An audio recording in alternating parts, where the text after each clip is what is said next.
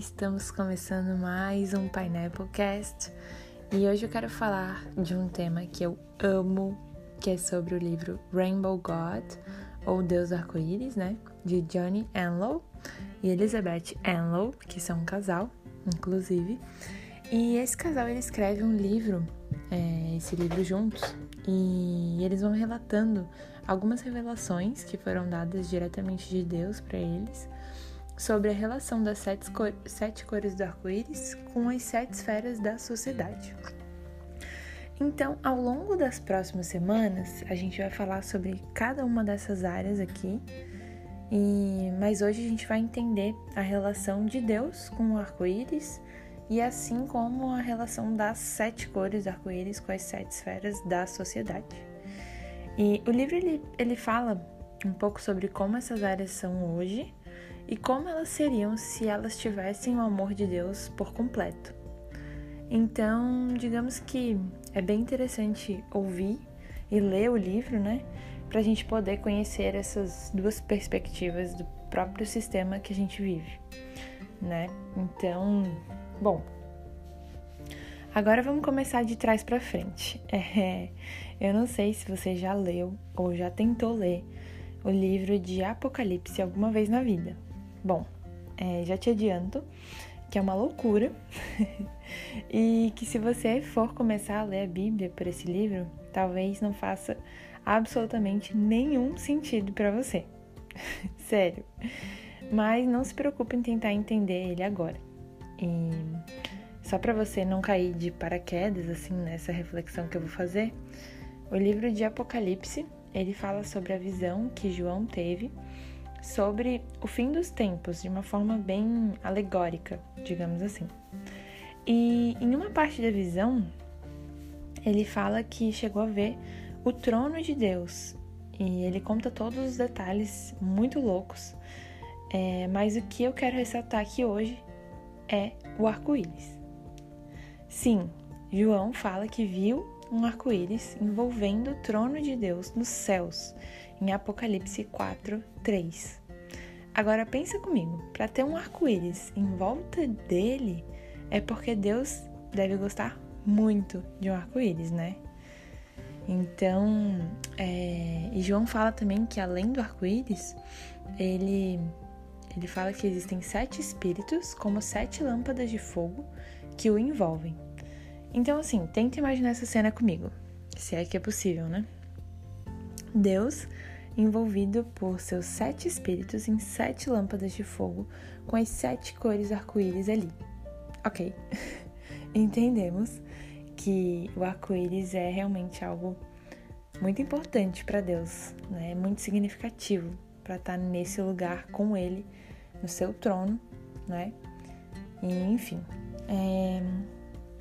Agora eu vou te levar para uma outra parte da Bíblia que provavelmente você já deve ter ouvido alguma vez na vida, que é a história da Arca de Noé. É, também tem a presença ilustre do nosso querido arco-íris nessa história. Então, essa história ela é mencionada mais de, em mais de 500 culturas diferentes, não só na Bíblia, ela também é mencionada no próprio Alcorão e em vários outros livros de história é, escritos por gregos, romanos, babilônicos. Enfim, é certo né, que essa história aconteceu e é certo que teve essa grande inundação que causou uma destruição em massa e apenas uma família foi salva, sobreviveu em uma arca, que foi a família de Noé. Bom, mas para entender a história de Noé, deixa eu só voltar um pouquinho lá em Gênesis da Bíblia que fala sobre quando Deus criou Adão e Eva, né? E quando ele criou eles, Deus ele tinha um desejo de ser amado, de ter um relacionamento com eles. Por isso que ele deu o livre arbítrio para eles escolherem o amar e o respeitar. Porque fala sério, qual que é a graça de um relacionamento obrigatório, né? Então Deus ele tinha colocado nesses dois é, esse livre-arbítrio.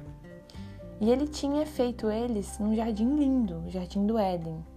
Mas ali no meio desse jardim tinha uma árvore do conhecimento do bem e do mal que Deus tinha ordenado é, para que eles não comessem o fruto daquela árvore, porque se eles comessem, eles morreriam.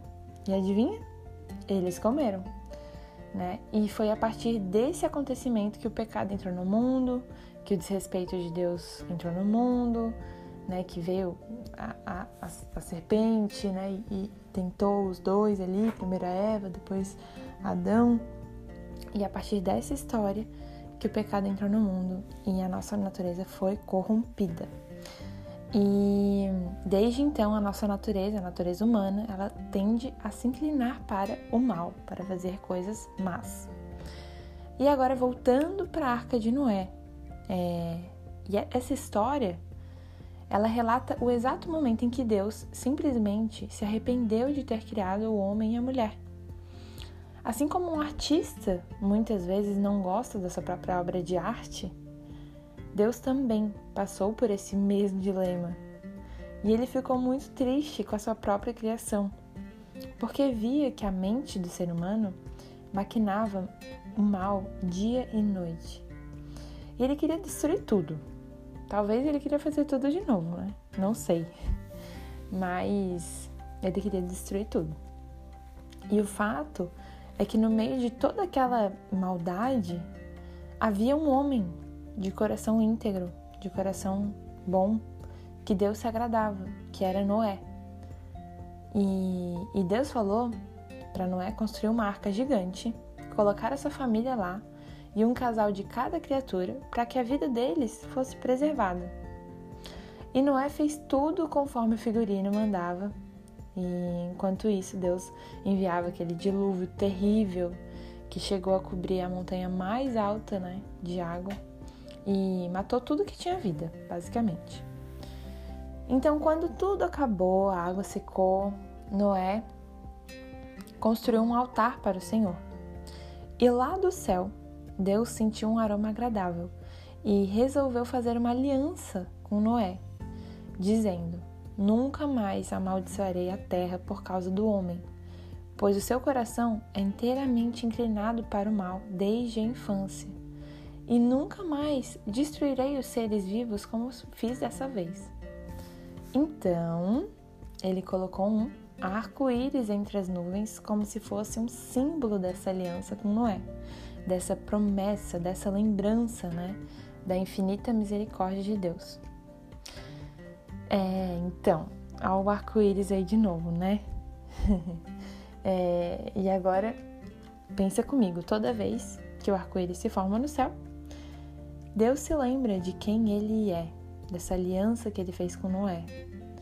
Então, não é à toa né, que ele está envolvido por um arco-íris e seu trono também.